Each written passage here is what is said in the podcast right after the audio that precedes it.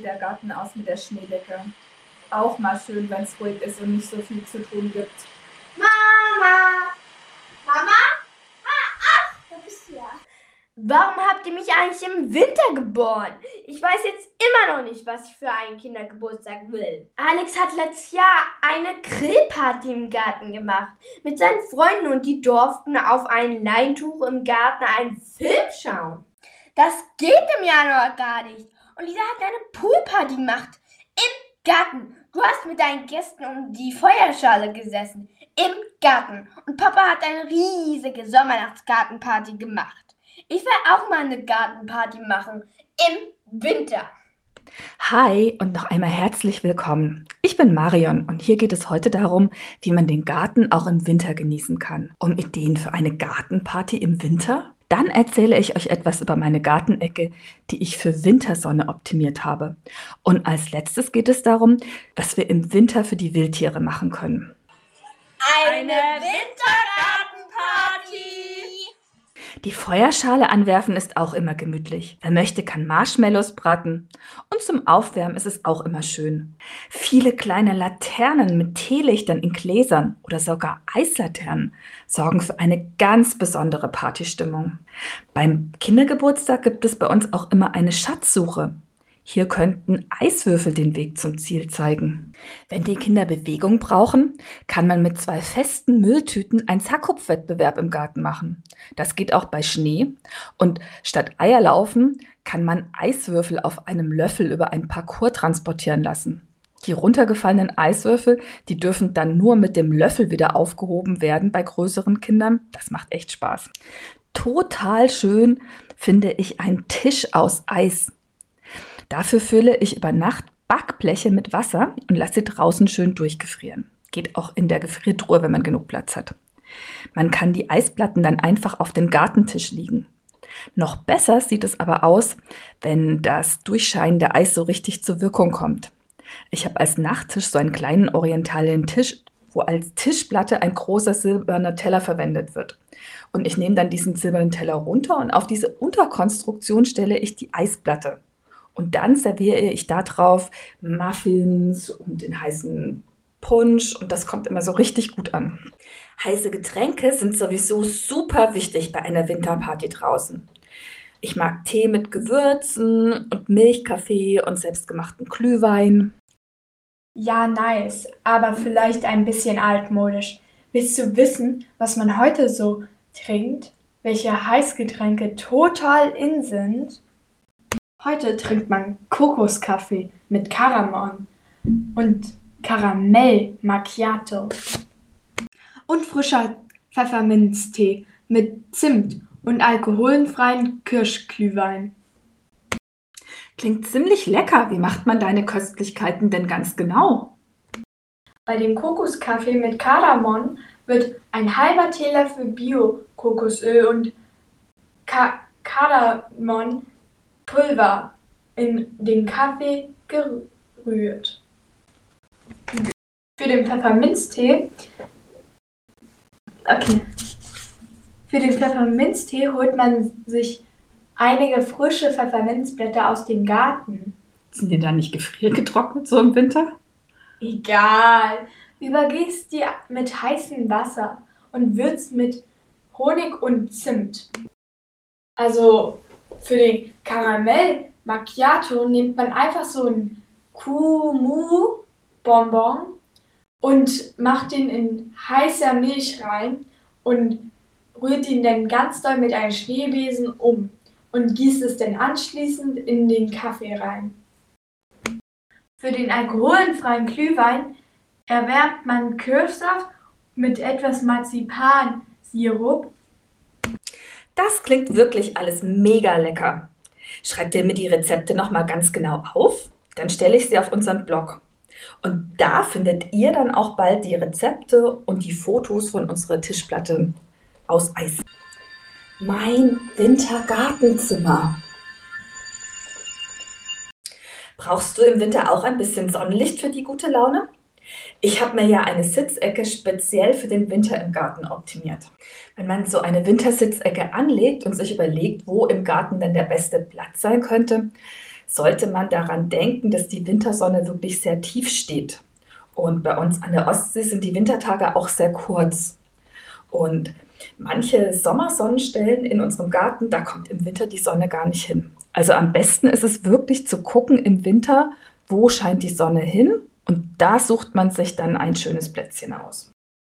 Das zweitwichtigste für so einen Wintergartenplatz ist, dass die Stelle windgeschützt ist, weil man kann sich ja gefütterte Stiefel und Daunenjacken und Mützen und Schals anziehen. Wenn da der eisige Winterwind hinweht, sitzt man an der Stelle nicht. Und geschützte Stellen findet man oft in Hausnähe oder wie bei uns unter einem Baum oder sonnige Plätzchen vor einer Natursteinmauer, die die Sonnenwärme sogar noch speichern können. Pflanzt unbedingt Gewächse mit duftenden Winterblüten direkt neben den Wintersitzplatz. Also eine meiner Lieblingspflanzen ist da der Winterduftschneeball. Der hat ganz bezaubernde rosa Blüten. Die Sorte, die ich gepflanzt habe, heißt Dawn und die duftet ganz fantastisch. Ein schöner Winterblüher ist auch die Zaubernuss mit ganz ungewöhnlichen feuerfarbenen Blüten. Fröhlich sieht auch der gelbe Winterjasmin aus. Und natürlich gehen immer Schneeglöckchen, Märzensbecher, Krokusse. Eine meiner absoluten Lieblinge ist ja die ganz kleine Orchideeniris, die Ende Januar und Februar und bis in den März hinein blüht. Ein ganz winziges, aber buntes und exotisches Gewächs. Außerdem gibt es noch die weißen Christrosen oder die pflegeleichteren bunten Lenzrosen und die Mieswürz, die ebenfalls für Blüten im Wintergarten sorgen. Eine Wintergartenecke braucht ganz unbedingt wetterfestes Mobiliar, weil wenn man nämlich anfängt, die Gartenstühle rauszuschleppen, bevor man sich hinsetzt und danach wieder rein, dann sitzt man da nicht viel drauf. Wir haben immer mehr auf Gartenmöbel umgestellt, die im Winter draußen bleiben dürfen. Wir haben zum Beispiel verschiedene Metallmöbel. Die Aluminiummöbel sind robust und Wind und Regen und Frost macht ihnen alles nichts aus. Außerdem sind sie leicht und lassen sich problemlos bewegen und hin und her tragen und sie sind auch echt kostengünstig. Holzmöbel vertragen das feuchtkalte Wetter nicht so gut und werden bei uns abgedeckt oder verschwinden in der Garage. Eine Ausnahme sind Möbel aus Teakholz. Die sind ein bisschen teurer. Das Holz kommt aus Indien. Dafür sind sie wirklich nachhaltig und sollen viele, viele Gartenjahre und Gartenwinter überstehen.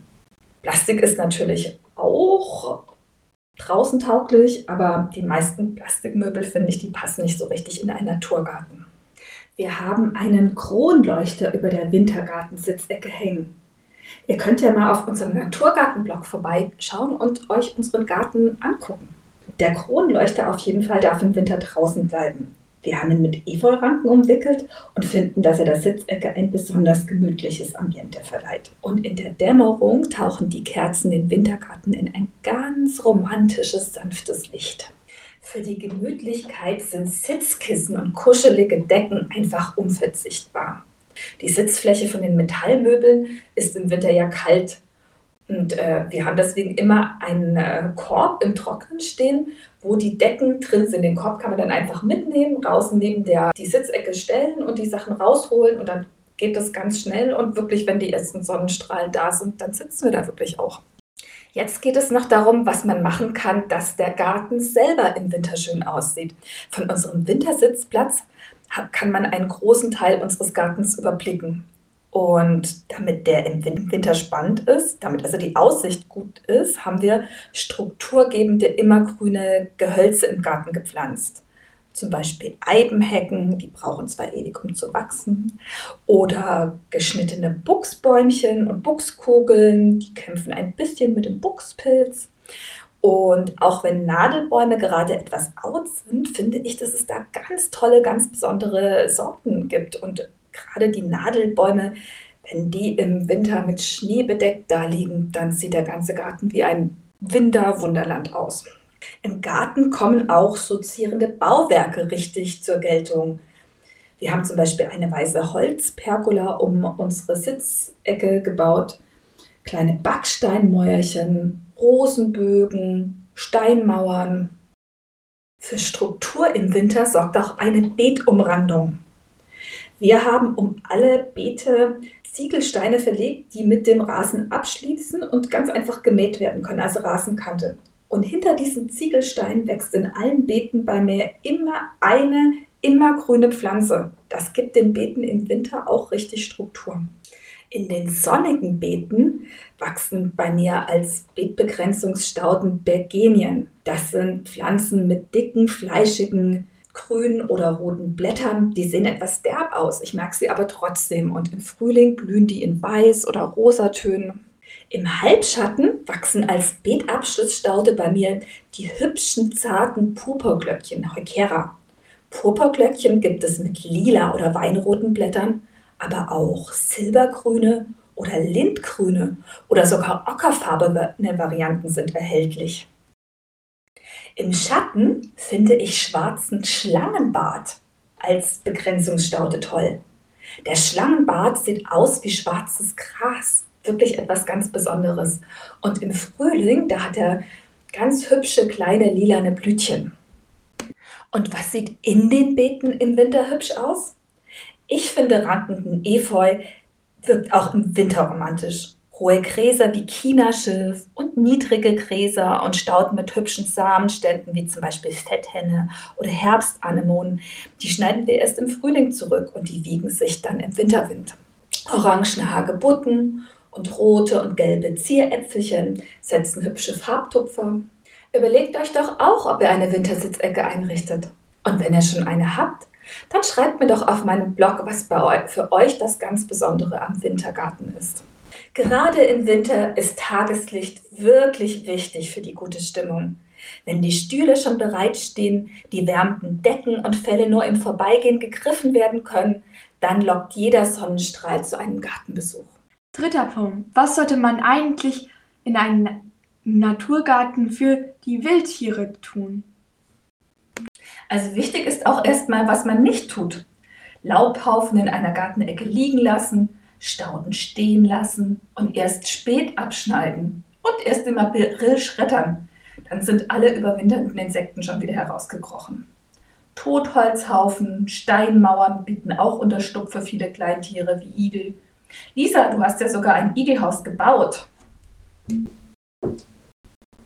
Ja, auf unserem Blog findet ihr einen Beitrag, wie ich das Nabo Igelhaus gebaut habe und wie wir es mit Laub und Zweigen isoliert haben.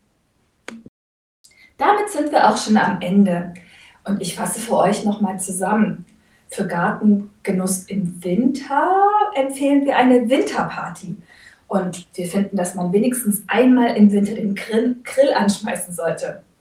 Eine Tischplatte aus Eis in ein Backblech gefrieren lassen sorgt für erstaunte Gesichter. Es lohnt sich, die Feuerschale anzuwerfen und Stockbrot zu grillen. Und warum nicht mindestens eins von dieser schicken Rezepten für Heißgetränke ausprobieren, wie zum Beispiel den Kirschenmarzipanpunsch? Für eine Wintersitzecke braucht man winterfeste Möbel aus Metall oder Teakholz. Winterblüher wie den duftenden Duftschneeball in der Nähe des Sitzplatzes, natürlich Wintersonne, Kissen und Decken griffbereit und einen Ausblick in einen hübschen Garten mit wintergrünen Gehölzen und Stauden. Für die Wildtiere sollte man Stauden über den Winter stehen lassen, Vogelfutter aufhängen, vielleicht eine beheizte Vogeltränke bauen Totholz und Laubhaufen oder Steinhaufen im Garten schaffen. Wir werden eine Schatzsuche machen mit Eiskristallen. Also ich wollte, dass Eiswürfel den Weg weisen werden. Der Schatz wird mit Eislaternen beleuchtet sein.